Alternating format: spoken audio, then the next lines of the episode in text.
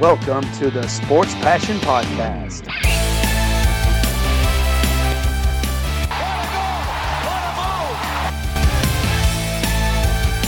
Oh, blocked by James! LeBron James with the rejection. And here's your host, Lars Marendorf. Einen wunderschönen guten Abend und herzlich willkommen zum Sport Passion Podcast. Die letzte Vorschau auf die zweite Runde der NHL Playoffs steht an und die Paarung, die sich da offenbart, und ich fange an zu lachen, weil ich das immer noch nicht so ganz äh, ja, fassen kann, was sich da ergeben hat. Die Paarung, das ist die Serie zwischen den Winnipeg Jets und den Montreal Canadiens. Da wird es im zweiten Teil dann gleich die Vorschau drauf geben, aber vorher mache ich das, was ich bei den anderen Divisions schon gemacht habe. Ich schaue auf die Teams und in diesem Fall dann das einzige Team der North Division, was jetzt eben dann noch rausgeflogen ist.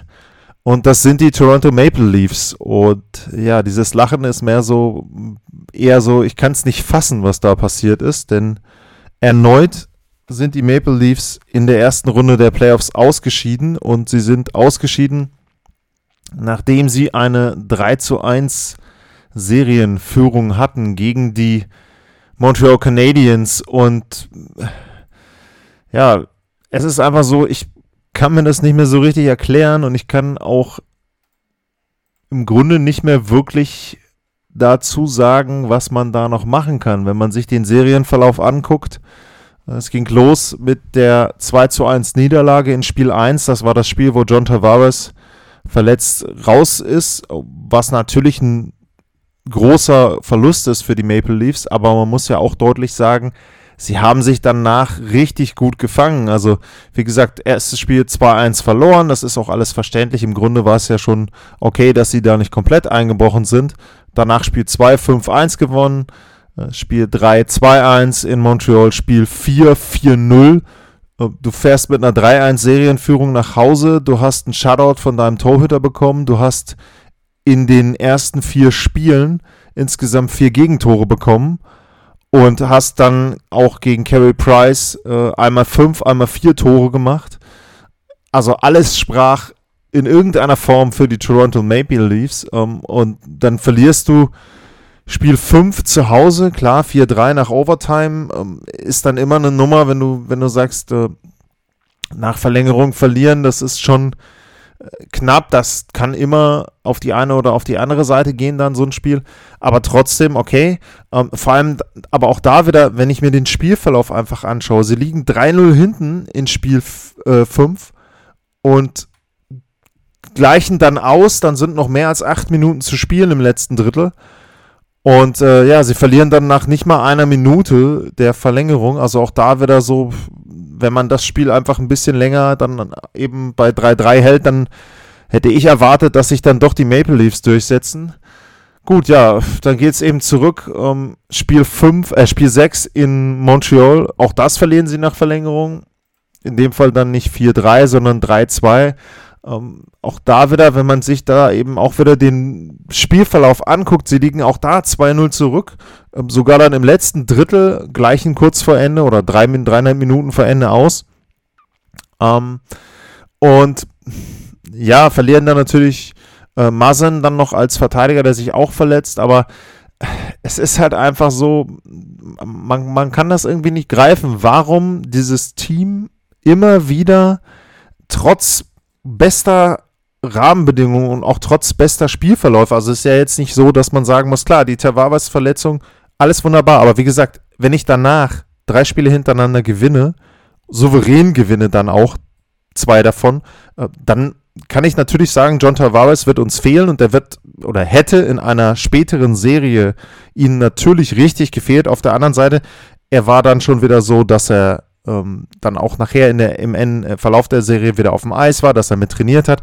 Ich weiß nicht, ob der wieder gespielt hätte in den Playoffs, das ist ja vollkommen egal, aber es war zumindest so, man konnte sehen, okay, der kommt vielleicht zurück, ähm, er, er, ihm geht es gut, er hat keine bleibenden Schäden direkt äh, davongetragen von dieser unglücklichen Verletzung und ja, dann, dann bricht aber so eine Mannschaft trotzdem irgendwann am Ende ein äh, oder beziehen, beziehungsweise einbrechen, für mich sind sie irgendwie eingeschlafen. Also im Grunde kann man sagen, das wirkte für mich so ein bisschen so wie die, wie die Angst vorm Gewinnen irgendwo. Also so unter dem Motto, sie warten eigentlich darauf, dass sich dieser wie auch immer man es nennen will, irgendwo steht ja manchmal Fluch oder weiß ich was, dass sich diese, dieser Prozess einfach wiederholt. Fluch und sowas will ich nicht äh, drüber reden, aber dass sich einfach genau diese Entwicklung, die in vielen Serien vorher auch schon da war, dass sie am Ende wieder als Verlierer dastehen, dass sich das Ganze erneut äh, ja, wiederholt und das ist für mich einfach, ich kann es nicht so richtig greifen,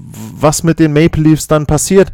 Was man natürlich sagen muss, ich meine, äh, wenn man sich jetzt Spiel 7 anguckt, da sind zum ersten Mal dann auch in Toronto wieder Zuschauer mit dabei. Die haben ja da dann, glaube ich, diese äh, Leute, die ähm, bei Covid-19 mitgeholfen haben, also Healthcare-Leute dort mit reingebracht. Knapp über 500, sind nicht viele, aber ist zumindest mal ein bisschen was.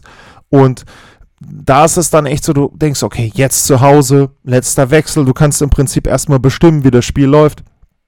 Und sie sind nicht für, so rausgekommen für mich, wie das für mich zu erwarten war, dass sie mit Dampf rausgekommen sind, dass sie versuchen, richtig Torchancen zu generieren und so weiter. Sie waren auch nicht richtig schlecht, das will ich auch nicht sagen. Also ähm, es war jetzt nicht so, wie gesagt, 3-1 dann verloren, Spiel 6. Ist ja jetzt nicht so, dass du komplett wegbrichst, aber es war halt auch nicht so, dass man das Gefühl hatte, okay, ähm, Montreal muss jetzt erstmal gucken, mit 0-0 in die Drittelpause zu kommen nach dem ersten Drittel. Ähm, nee, also pff, es war jetzt, wie gesagt, wirkte eher für mich so, okay, ähm, beide Teams ganz okay und je länger das Spiel dauerte, umso eher hatte ich halt das Gefühl, dass die äh, Canadiens sich da wohlfühlen. Klar, ist verständlich, irgendwo bei, auch bei den, bei den Ausgangspositionen. Aber trotzdem, und wenn du dann auch nachher guckst, ja, es waren dann 31 zu 23 Schüsse, aber die waren dann eben auch nur zum Ende hin ähm, gut, Strafzeiten darf man nicht so, nicht so richtig drauf gehen. Aber ja, es ist, es, ich tue mir unheimlich schwer, da wirklich richtige Gründe für zu finden, außer dass man eben sagt, die haben Nerven gehabt und sie haben nachher auch dann eben keine Tore gemacht. Ich meine, ähm, wenn man dann auf die Statistik guckt bei Toronto, wenn man sich dann anschaut, okay, äh, wer hat denn wie performt? Äh, William Nylander, wenn man, wenn man jetzt die großen vier nimmt, ähm, war Nylander, gut, Tavares war raus, äh, war Nylander der ein, Einzige, der wirklich Leistung gebracht hat. Und die auch sehr gut. Ich meine, sieben Spiele, fünf Tore, drei Vorlagen. Mehr kannst du da nicht verlangen. Ähm, dann hast du noch einen Kerfoot mit sechs Punkten. Ähm, du hast den Jason Spetzer, hat mir sehr gut gefallen, mit fünf Punkten, drei Tore gemacht. Ja, und dann geht's los. Austin Matthews, ähm, ein Tor, vier Vorlagen. Mitch Marner, null Tore, vier Vorlagen. Jetzt ist Mitch Marner ja auch nicht unbedingt der, der Torjäger, alles ganz schön. Aber irgendwo, ich sag mal, du musst dann irgendwann auch etwas erzwingen oder erzwingen wollen. Und da muss ich ganz ehrlich sagen, das ist natürlich immer schwer von außen, aber es wirkt halt einfach so, wie gesagt, alles nur, was man am Fernsehen sehen kann und vielleicht dann noch so ein bisschen in Interviews oder Aussagen reinlesen will. Aber für mich wirkt es halt wirklich so, dass sie in irgendeiner Form Angst haben, Respekt haben.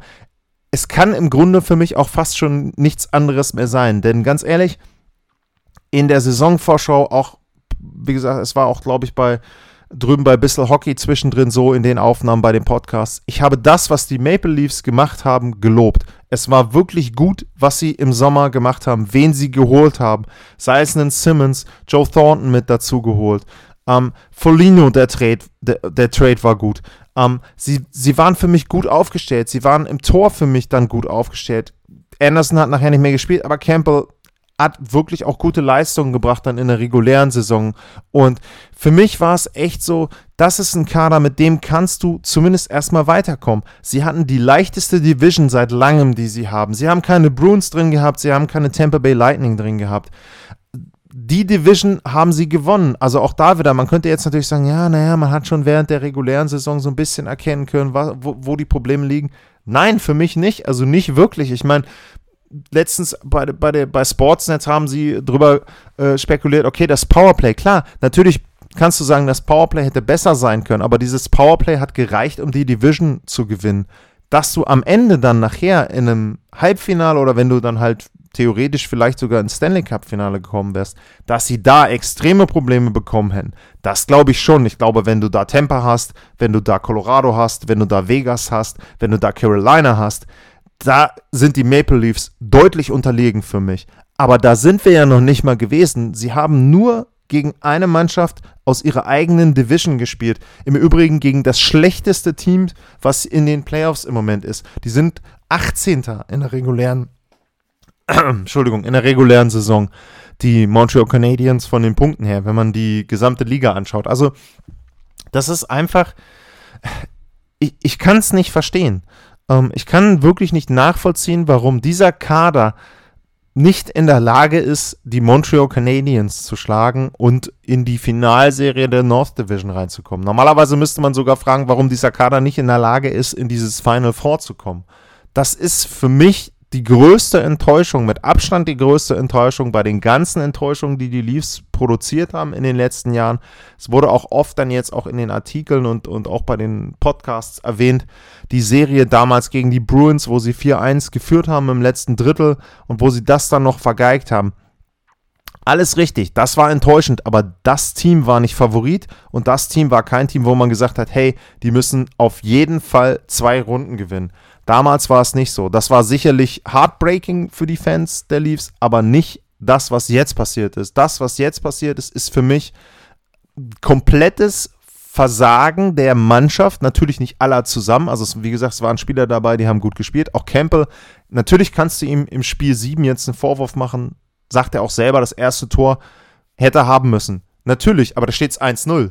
Und du wirst doch wohl in der Lage sein, mit einem Nielander, mit einem ähm, Matthews mit einem Mana, Galchenya kann mal ein Tor schießen, ähm, Morgan Riley, ähm, also da, da, sind ja Spieler, die Tore machen können. Selbst ein Thornton, das sind ja Leute, wo, wo du sagst, hey, ähm, die werden ja wohl in der Lage sein, ein oder zwei Tore erstmal zu schießen. Und da kommt nichts, da kommt erstmal nichts. Das Tor haben sie gemacht bei 1824 oder irgendwas dann am Ende. Da stand es dann statt 0-3, stand es dann 1-3 also ich kann wirklich nicht nachvollziehen, was da passiert in Toronto mit der Mannschaft.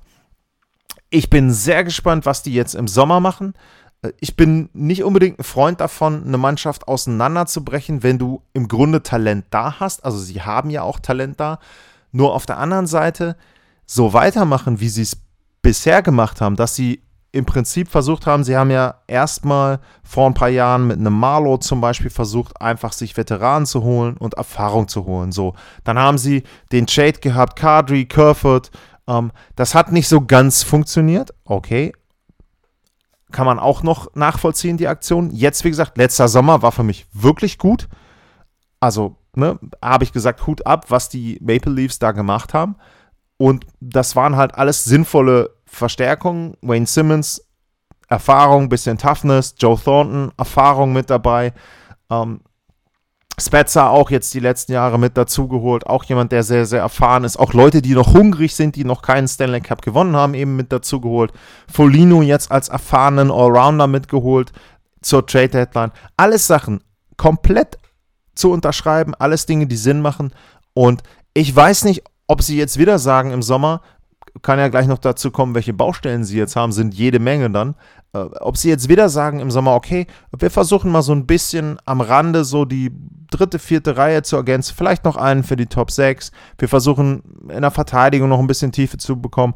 Ein Veteran als Backup, wenn Anderson gehen sollte, für Campbell. Ja, kann man machen. Ich weiß nur nicht, ob das wirklich Sinn macht. Und ich habe jetzt Elliot Friedman gehört, der ein super Experte ist und der hatte schon gestern Abend oder gestern Abend, also äh, kanadische Zeit abends direkt nach dem Spiel so ein bisschen die Aussage, naja, man hat damals den Penguins, hat man auch gesagt nach dem ersten Stanley Cup, das reicht jetzt nicht mehr, die sind jetzt plötzlich eine Mannschaft, die keinen Stanley Cup mehr gewinnen kann. Man hat dann eben auch äh, bei den Washington Capitals das Ganze gesagt. Man hat da auch gesagt, Ovechkin, der kann keinen Stanley Cup gewinnen. Man hat den Tampa Bay Lightning das Ganze vorgeworfen und er hat so ein bisschen gesagt, der Unterschied für ihn war, dass diese Mannschaften langfristige Verträge ha hatten bei allen Spielern, dass man da sagen konnte, okay, die sind noch sechs, sieben, acht Jahre da, die Spieler teilweise, und da kann ich drauf bauen und kann eben sagen, okay, ähm, da ist es so, ich weiß, dass ich noch mal ein paar Mal eine Möglichkeit habe, mit diesem Kern einen tiefen Lauf zu haben. Aber genau da sind wir bei dem Punkt. Diese Verträge sind gar nicht mal für mich der Unterschied zu den anderen Teams. Der Unterschied ist für mich, dass dieser Kern der Toronto Maple Leafs noch nicht mal ansatzweise sowas gehabt hat wie ein Playoff-Run. Die Penguins hatten, bevor sie den ersten Stanley Cup gewonnen haben, waren die im Stanley Cup Finale das Jahr davor direkt und danach sind sie auch nicht immer direkt in der ersten Runde rausgeflogen. Dann hattest du bei den Washington Capitals zumindest immer mal die zweite Runde. Sie haben dann gegen Pittsburgh vorzugsweise verloren oder auch mal gegen die Rangers oder wie auch immer, aber sie haben zumindest mal eine Playoff-Serie gewonnen.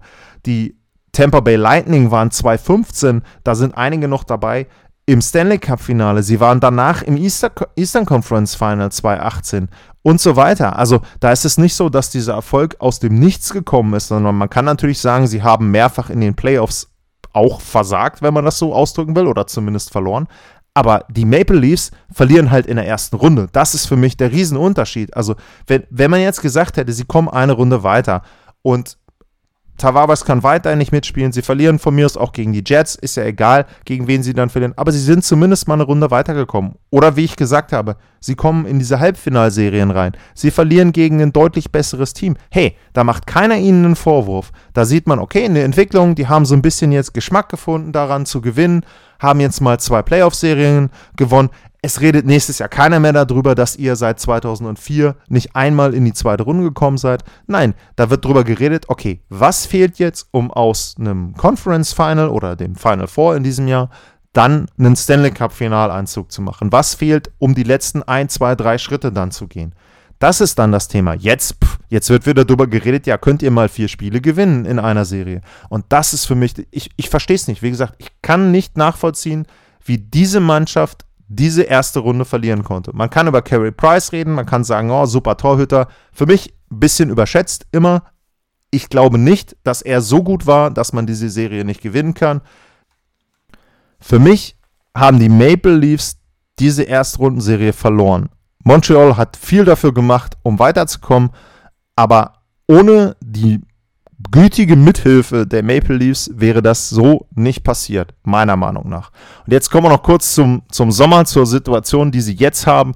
Wenn man einfach mal den Kader durchgeht, klar, vorne, äh, die großen vier sind alle langfristig unter Vertrag, davon Tavares und ähm, mit Schmana noch vier Jahre jeweils, die anderen beiden jeweils drei, Niederländer und äh, Matthews. Reicht für mich auch noch, um da zu sagen, okay, äh, das mache ich noch. Ähm, Kerford hat zwei Jahre Vertrag, bei dem ist aber die Frage, wie sie die Protection machen. Der ist jemand, der könnte beim Expansion Draft äh, dann ein Kandidat für die Seattle Kraken sein. Äh, Riley Nash ist äh, Unrestricted Free Agent, Zach Hyman ist UFA, Wayne Simmons, Nick Folino, Galchenyuk, ähm, Jason Spetzer und Joe Thornton. Ähm, haben sie ja schon gesagt, ich würde zusehen, dass ich äh, Spetzer ähm, behalte ich würde auch zusehen, Zach Hyman äh, ist ganz okay gewesen für sie. Wayne Simmons, finde ich, kann man auch keinerlei Vorwürfe machen, hat das gebracht, was er bringen sollte bei Joe Thornton. Äh, der ist 41, ähm, da kann man auch nicht sagen, für 700.000 äh, Dollar hat er da jetzt wirklich enttäuscht. Die Frage ist, bringt er dir überhaupt noch einen wirklichen Wert da? Muss man schauen, ob was sie machen sollen. Abwehr haben sie genauso ein paar äh, Baustellen. Zach Bogosian ähm, ist UFA, Ben Hutton ist UFA. Ähm, Rasmus Sandin wird sicherlich mehr spielen und dauerhaft äh, da bleiben. Ähm, ja, und dann hast du eben noch kleinere Baustellen und vor allem hast du halt im Tor die Situation, dass äh, Freddie Anderson keinen Vertrag mehr hat. Fünf Millionen fallen da weg. Ich glaube auch nicht, dass sie den unbedingt halten wollen für das Geld, das kannst du aufteilen, dass du einen Veteranen nochmal als Backup für Jack Campbell holen willst. Wobei, auch da muss man natürlich dazu sagen, der ist 29.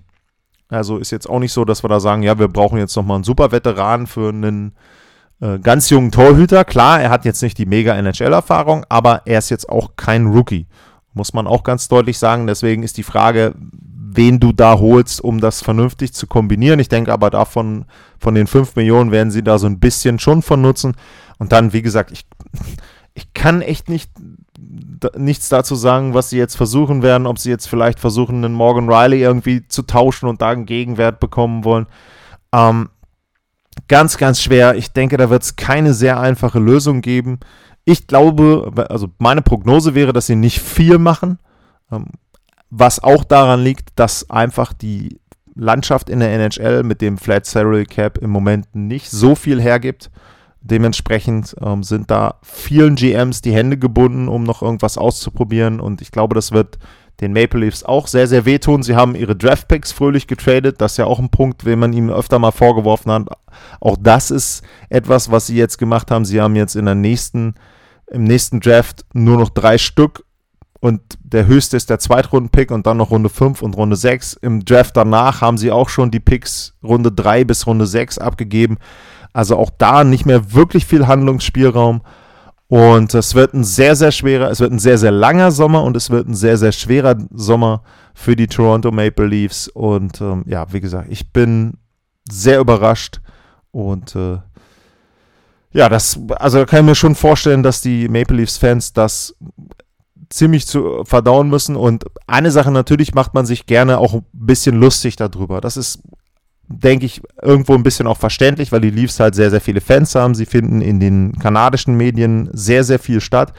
Aber auf der anderen Seite ist für mich das so ein bisschen bittersweet, auch so, wenn man das vergleicht mit anderen Sportarten, mit den New York Knicks.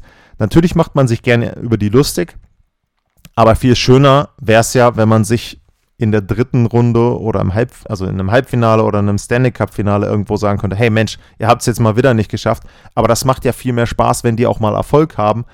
Bei den Maple Leafs muss ich ganz ehrlich sagen, äh, dieses Jahr tun sie mir und vor allem dann die Fans auch wirklich leid. Und ich glaube, das ist nichts, was irgendeine Fanbase gerne haben möchte.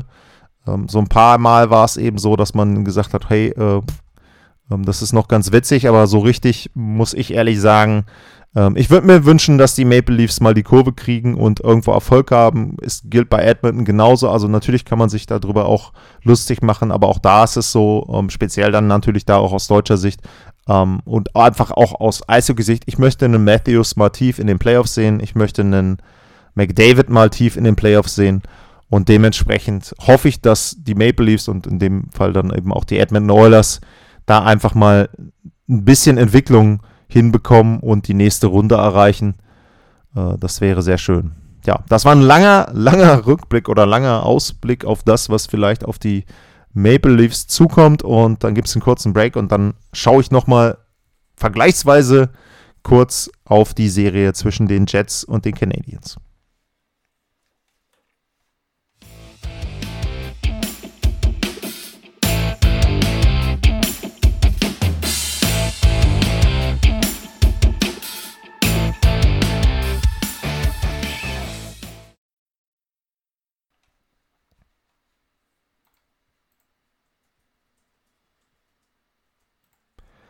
Zurück beim Sport Passion Podcast und jetzt geht es wie versprochen um die letzte Serie, die noch offen ist, die Finalserie der North Division. Und die findet statt zwischen den Winnipeg Jets und den Montreal Canadiens. Und wenn wir da einmal nochmal den Blick wagen auf die League Standings, das ist die Serie zwischen dem Team auf Platz 14 der NHL mit 63 Punkten und auf Platz 18 der NHL mit 59 Punkten. Nur der Vergleich und der Blick rüber, die Golden Knights und die Avalanche haben beide 82 Punkte gehabt. Also Winnipeg als das bessere Team hat da schon 19 Punkte weniger gehabt. Zeigt so ein bisschen wahrscheinlich äh, die Klasse im Vergleich zu den anderen Divisions. Aber es ist nun mal so, die beiden Teams haben sich durchgesetzt und sind jetzt eben in dieser Finalserie. Und äh, ja, wie ich das schon bei den anderen gemacht habe, erstmal der Vergleich bei der Entfernung zwischen Winnipeg und Montreal liegen in diesem Fall 2269 Kilometer, kanadische Einheit oder 1419 Meilen. Und ich habe da noch nachzureichen die Entfernung zwischen der Ball Arena und der T-Mobile Arena, also der in Denver und der in Las Vegas, das sind 763 Meilen, also knapp die Hälfte von dem, was zwischen Winnipeg und Montreal liegt. Wieder mal mit Abstand die größte Entfernung zwischen den beiden Spielorten. Die Serie ist die erste zwischen diesen beiden Mannschaften. Gab es noch nie. Winnipeg Jets gegen Montreal Canadiens. Gab auch noch nicht die Serie zwischen den originalen Winnipeg Jets äh, und den Montreal Canadiens. Ähm, es gab acht Spie äh, nein, neun Spiele in der regulären Saison. Die Saisonbilanz war dabei 6 zu 3 für die Winnipeg Jets. Allerdings haben sie dabei drei Spiele nach Verlängerung gewonnen und äh, bei diesen neun Spielen stand für die Montreal Canadiens Carey Price auch nur viermal im Tor und der hat eine Bilanz von zwei Siegen, einer Niederlage und einmal nach OT verloren. Also auch da kann man so ein bisschen einen kleinen Fingerzeig vielleicht haben schon auf das, was dann eben die Winnipeg Jets erwartet. Denn Carey Price hat während der regulären Saison auch gut gegen sie gespielt. Äh, ganz interessant fand ich, von diesen neun Spielen gab es zwischendrin so etwas wie ja, fast eine kleine Playoff-Serie. Innerhalb von 20 Tagen haben die Teams sechsmal gegeneinander gespielt. Hatte auch so ein bisschen Gründe in den ganzen äh, Covid-19-Geschichten, weil da Spiele verlegt werden mussten. Aber äh, das fand ich schon mal ganz interessant, dass man da eben ja, sozusagen schon so etwas wie eine Playoff-Serie während der regulären Saison hatte. Ähm, ansonsten, ja, bei den Zahlen, die geben im Prinzip das wieder, was die Platzierung auch schon sagt. Die beiden Mannschaften waren Mittelmaß.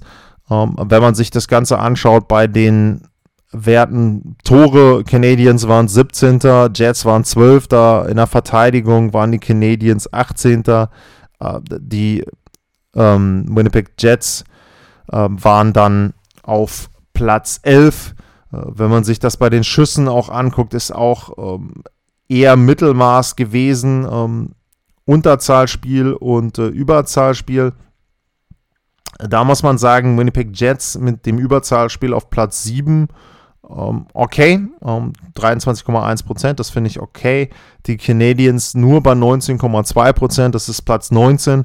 Unterzahlspiel der Winnipeg Jets Mittelmaß ziemlich genau mit 80,3 Prozent, Platz 15 und die Canadiens nur auf 21, noch nicht mal 79 Prozent haben sie da der Unterzahlspiele erfolgreich bestreiten können. Also das ist schon ein Punkt, wo, ähm, das ist nicht so schön. Äh, ganz interessant, die Corsi-Werte, der Corsi-Wert der Canadiens ist wirklich äh, gut gewesen, ähm, also im Vergleich zu dem der Winnipeg Jets. Äh, ähm, und die Winnipeg Jets hatten sehr viel, wenige hochkarätige Chancen bei 5 gegen 5, also nur 44,7 Prozent konnten sie für sich selber erspielen. Also ähm, das ist ein sehr schlechter Wert, nur Platz 29, aber ja, im Grunde kannst du das alles in die Tonne treten, denn die reguläre Saison äh, kannst du jetzt vergessen. Es geht nur noch darum, den direkten Vergleich zu gewinnen. Und da muss man eben sagen, ja, wer hat da einen Vorteil? Wenn man natürlich guckt, die Winnipeg Jets sind für mich einfach ein tiefer besetztes Team, wenn man sich einfach mal anschaut, ähm, was die dort auch an Centern haben. Das ist ja einer der Punkte, der sehr, sehr häufig ähm, auch genannt wird dann bei den Winnipeg Jets, dass sie eben einfach eine Mannschaft sind, die sehr tief ist. Ähm, da muss man eben sagen, ähm, wenn man jetzt auf die Gegenseite guckt, Stahl, Suzuki, das sind so die beiden besten Center ähm, erstmal. Ähm, bei den Montreal Canadiens und bei den Winnipeg Jets, da ist natürlich ein Paul Stasny ähm, zu nennen und äh, da ist ein Pierre-Luc Dubois zu nennen, den sie ja zur Trade Deadline geholt haben, der immer noch erstmal richtig reinfinden muss in die Mannschaft. Also das ist ja wirklich ein Punkt, ähm, der ja auch nicht hoch genug bewertet werden kann. Ähm, und dann haben sie natürlich noch einen Mark Scheifele und das ist eben schon sehr, sehr gut, dass sie auf der Center-Position so tief besetzt sind. Ähm, Andrew Cobb da, wenn man ihn ähm, noch nennen will, für die vierte Reihe ja auch nicht der schlechteste. Also die Winnipeg Jets in der Mitte sehr, sehr gut. Dazu haben sie eben auch, wenn man dann guckt, Scoring Winger Blake Wheeler, ähm, Kyle Connor ist mit dabei, Nikola Ehlers ist zurückgekommen, hat zwei Spiele gemacht, hat zwei Tore gemacht, wichtige Tore gemacht dabei mit, hat 21, über 21 Minuten gespielt, wobei, da muss man ja sagen, das ist alles ein bisschen verfälscht durch die ähm, Verlängerungen dann gegen die Oilers. Aber sie haben einfach auch Leute, die das Tor treffen können, wo man auch von vornherein davon ausgehen kann. Und wenn man dann auf der anderen Seite die Canadiens sieht, ähm, dann ist das natürlich ein bisschen anders, ähm, wobei die ja auch in dieser Saison ein bisschen aufgerüstet haben. Also Tyler Toffoli hatte zwischendrin so einen kleinen Slump, hat aber jetzt eben auch in sieben Spielen fünf Punkte gemacht. Klar, nur zwei Tore, aber er hat zwei Tore. Suzuki, Corey Perry, ähm, Joel Armia, Armia hat zwei Tore. Ähm, Kotkaniemi hat drei Tore gemacht, das waren die meisten. Also die Canadiens machen das eher so im Kollektiv. Da ist nicht ein Superstürmer, aber eben, wie gesagt, viele, die scoren können. Was ich aber sagen muss, ist, bei den äh, Canadiens ähm, ist es für mich so, das ist eben eine Qualitätsstufe unter dem, was die Winnipeg Jets ähm, dort abliefern können. Und bei den Winnipeg Jets muss man natürlich auch sagen, klar kann man überrascht sein, dass die jetzt Edmonton in vier Spielen geschlagen haben. Okay. Nur auf der anderen Seite waren sie zwischendrin an der Tabellenspitze mit dran in der North Division. Sie haben dann gegen Ende der Saison wirklich schlecht gespielt, aber wie gesagt, das ist jetzt egal. Sie haben sogar jetzt sich den Luxus erspielt, dass sie anderthalb oder ja, fast anderthalb Wochen Pause hatten, dadurch, dass sie eben nur vier Spiele gebraucht haben und die Canadiens dann sieben Spiele. Also auch das kann ein Vorteil sein. Ähm, sie haben Leute wie einen Thomas Tatar, der hat noch gar, äh, äh, Quatsch, ähm, Sie haben einen Connor Hellerback hinten drin. Jetzt kannst du sagen, Corey Price ist ein Torhüter, der kann eine Serie klauen. Connor Hellerback kann dir zumindest auch mal ein Spiel klauen. Der muss dir gar keine Serie klauen, weil er hat genug Stürmer, die ihm auch mal ein paar Tore schießen. Und bei Carey Price ist es eben so, der muss schon sehr, sehr gut sein, damit die Canadiens eine Chance haben zu gewinnen. Und auch da sind wir wieder bei dem Punkt, ähm, kann er das über mehrere Serien? Er hat es jetzt eine Serie lang gemacht. Wie gesagt, mit Hilfe der Maple Leafs. Aber kann er das dann jetzt auch nochmal gegen die Winnipeg Jets? Hm, ich habe da so meine Zweifel. Er ist ja nun auch nicht mehr der Jüngste. Und ich glaube halt immer, dass er sich auf den Punkt direkt am Anfang der Playoffs gut konzentrieren kann. Das haben wir letztes Jahr in der Bubble auch gesehen. Aber irgendwann wird es dann auch für ihn schwierig und irgendwann sollte es dann auch so sein, dass der Scouting Report oder die Art und Weise, wie die Teams dann gegen ihn spielen, auch ein bisschen anders ist. Das ist übrigens ein Punkt, um nochmal die Klammer aufzumachen zu den Maple Leafs. Das habe ich nicht ganz verstanden. Für mich war es so, sie haben wenig verändert am Ende. Und irgendwo musst du dann nochmal versuchen, ja, den entscheidenden, die entscheidende Umstellung zu machen, um vielleicht dann doch nochmal irgendwie ein paar mehr Tore zu machen. Ähm, das hat mir ein bisschen gefehlt. Und das wird auch ein Punkt sein, äh, den ja im Grunde beide Mannschaften jetzt bringen müssen. Also Winnipeg muss versuchen, Carey Price zu lösen und die Montreal Canadiens müssen versuchen, Connor Hellerbuck auch ein paar Tore reinzuschießen. Das können sie. Ähm, sie sind sicherlich dazu in der Lage, aber sie müssen halt extrem aufpassen, Winnipeg nicht ins Laufen zu bringen. Ähm, die auf der anderen Seite haben eben auch gezeigt, dass sie auch defensiv sehr gut stehen können. Auch das muss man ja wirklich sagen, dass sie gegen Edmonton, vor allem gegen die McDavid-Dreiseitel-Kombination sehr, sehr gut gestanden haben. Das hat nicht immer funktioniert, aber ich sag jetzt mal, in zweieinhalb von vier Spielen sah das schon sehr, sehr gut aus. Und das musst du auch erstmal hinkriegen. Kann aber in dem Sinne vielleicht jetzt auch wieder ein Nachteil sein, beziehungsweise ein Vorteil der Canadiens, die sind eben nicht so ausrechenbar. Das heißt, sie haben eben nicht die zwei Top-Leute, die du ausschalten musst, sondern da kann im Zweifel dann jeder fast treffen. Also, das wird für mich sehr, sehr interessant zu sehen. Das sind eben beides Teams, die eher über die Ausgeglichenheit kommen, nicht so top-heavy sind, ähm, wie die Mannschaften, die sie jetzt rausgeschmissen haben. Und im Grunde spielen sie so ein bisschen gegen ihr ja, gegen ihr Spiegelbild. Und das wird eben jetzt ein Punkt, wo ich gespannt bin, welches der Teams sich da durchsetzen kann. Ich halte die Winnipeg Jets für das bessere Team. Ich finde auch Winnipeg hat einen Kader, der durchaus, wenn er ins Laufen kommt, sehr, sehr gefährlich werden kann, auch anderen Mannschaften. Große Baustelle bei den Jets ist die Defensive, das ist ganz klar, da brauchen wir auch nicht drüber reden.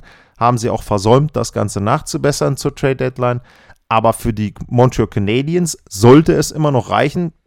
Klar, wenn, wenn ich meine Prognosen aus den ersten beiden Runden sehe, äh, dann äh, muss man da eben ganz, ganz extrem aufpassen, wenn ich jetzt sage, ich denke, die Jets gewinnen, aber meiner Meinung nach setzen die sich in sechs Spielen durch. Ähm, ich bin fest davon überzeugt, dass die Canadiens das auch könnten. Also das ist für mich äh, ganz klar, speziell nach dem Verlauf der letzten beiden Serien, aber ähm, ich glaube, auch da werden die Experten sagen, ähm, tendenziell eher in Richtung Winnipeg.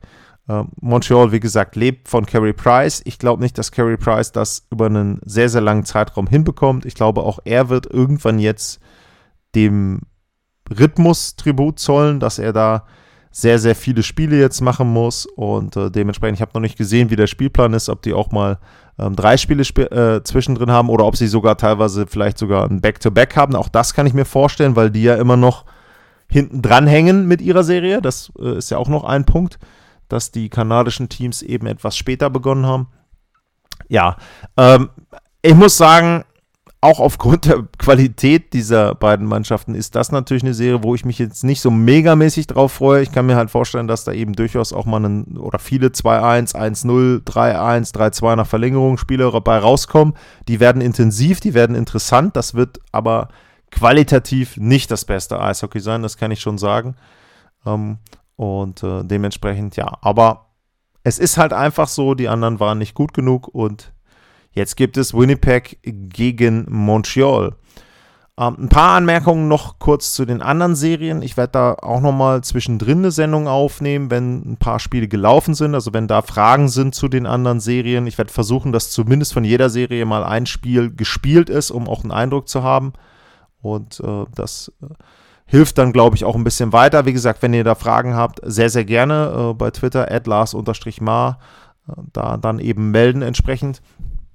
Ähm, was ich noch sagen kann, ist, die Halbfinalserien stehen grob fest äh, und es steht auch grob fest, welche Finalkombination theoretisch möglich ist. Bei den Halbfinalserien meine ich damit, ähm, dass der Sieger aus Colorado gegen Vegas spielt gegen Montreal oder Winnipeg und der Sieger aus Carolina gegen die Tampa Bay Lightning spielt gegen den Sieger aus Boston gegen die New York Islanders.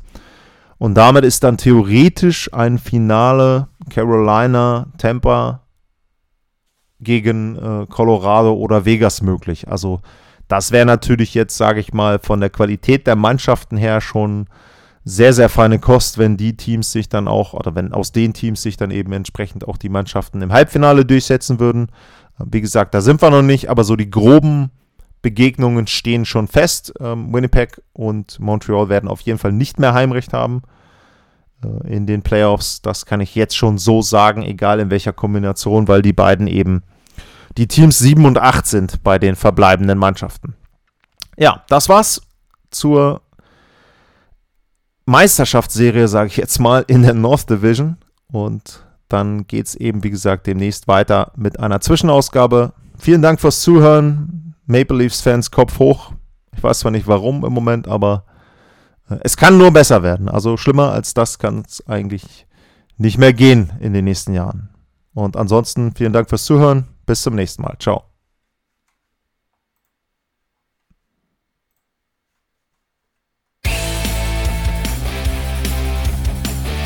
Sportliche Grüße.